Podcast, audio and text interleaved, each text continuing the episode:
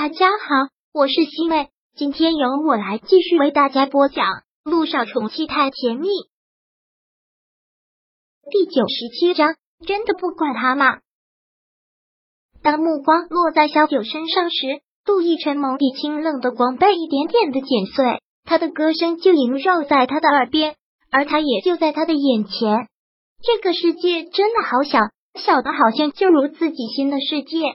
陆一鸣就一直看着他的眼睛，其他的医生护士都觉得很震惊，你一言我一语，他们真的很诧异，甚至有的在想，这会不会只是跟萧九长得很像的女人？要不然他怎么会沦落到在酒吧卖唱？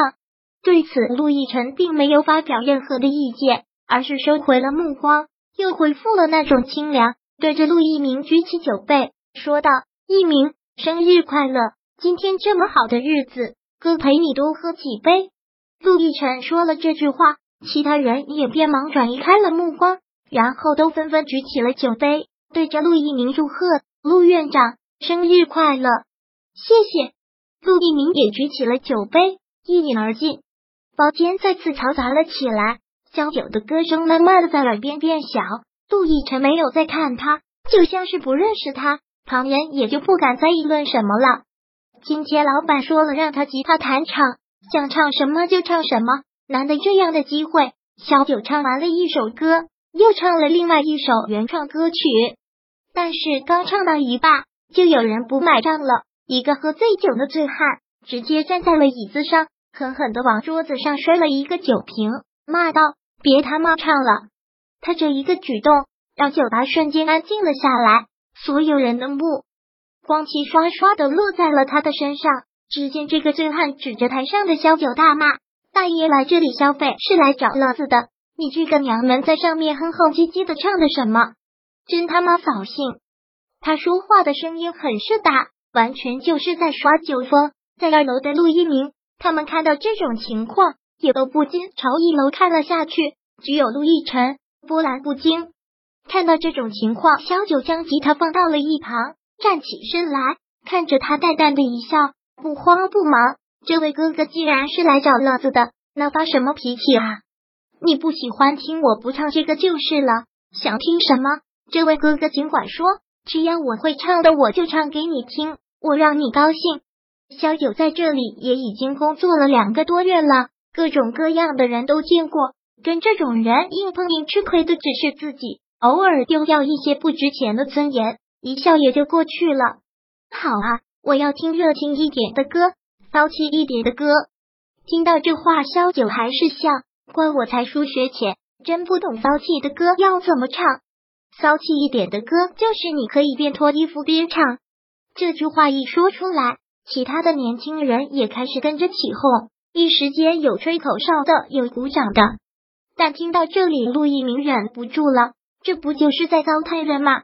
他义愤填膺的站起身来，但是一站起来，陆亦辰就训斥道：“坐下，哥。”看陆亦辰阻止陆一鸣，真的是大为震惊。我让你坐下，陆亦辰绝对有权威的命令。陆一鸣虽然有不服气，但还是不得不坐了下来。陆亦辰又给自己倒了杯酒，举起了酒杯来。我们继续喝。陆一鸣看到他这个样子，真的是不明白。他知道他们两个之间闹了不愉快，已经是要分手了，但是不至于看到他被欺负置之不理吧？面对众人的起哄声，小九也还是处之不惊的笑，说道：“这位哥哥可真是会开玩笑啊！这么高难度的要求，我还真是做不到。不过唱一首热情的歌逗哥哥开心，我还是会的。音乐。”给哥哥来首狂野一点的。对乐队说了一声之后，音乐响起，热情似火的音乐。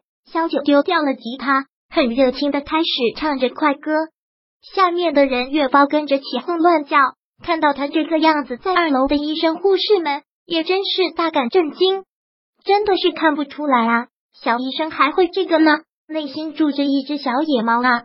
我们要不要也下去捧场啊？好啊！早知道小医生在这里唱歌，我就早过来捧场了。走吧，我们下去跟小医生打个招呼。好啊，打个招呼。说着，几个人一起就要走出包间，但这个时候，砰的一声，陆亦辰的酒杯落在了地上，被摔得粉碎。这下子整个包间的人都怔住了。陆一鸣当然看出来他心情不好，连忙说道：“你们搞什么呢？今天是我生日，都回来坐，喝酒喝酒。”看到这个样子，谁也不敢造次，那连忙乖乖的坐到了座位上。陆一鸣也一直看着陆亦辰的眼睛，也是一直都陪着小新。他现在真的不知道陆亦辰是怎么想的，真的不管萧九了。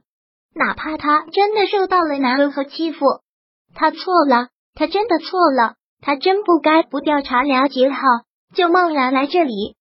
萧九现在真的是一边跳一边唱，可以说是很卖力了。但是那个醉汉还是不满意，这次直接走到了台上，砸了他放在地上的吉他。你这个臭娘们，我让你边脱衣服边唱，你听不懂是不是？他这一刷音乐停了下来。萧九真的是很不耐的蹙眉，有些人越顺着他，他越把找存在感，这就是所谓的蹬鼻子上脸。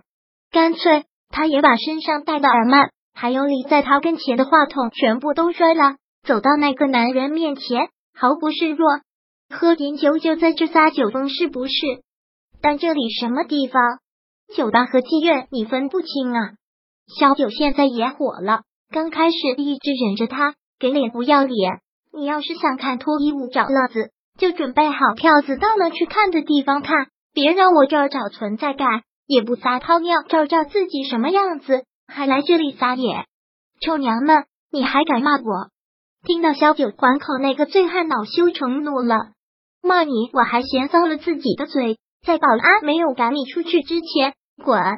萧九很大声的骂了一句，但萧九大骂的这一声，却彻底把他给惹毛了。当着这么多人的面被一个女人给骂了，觉得很没有面子。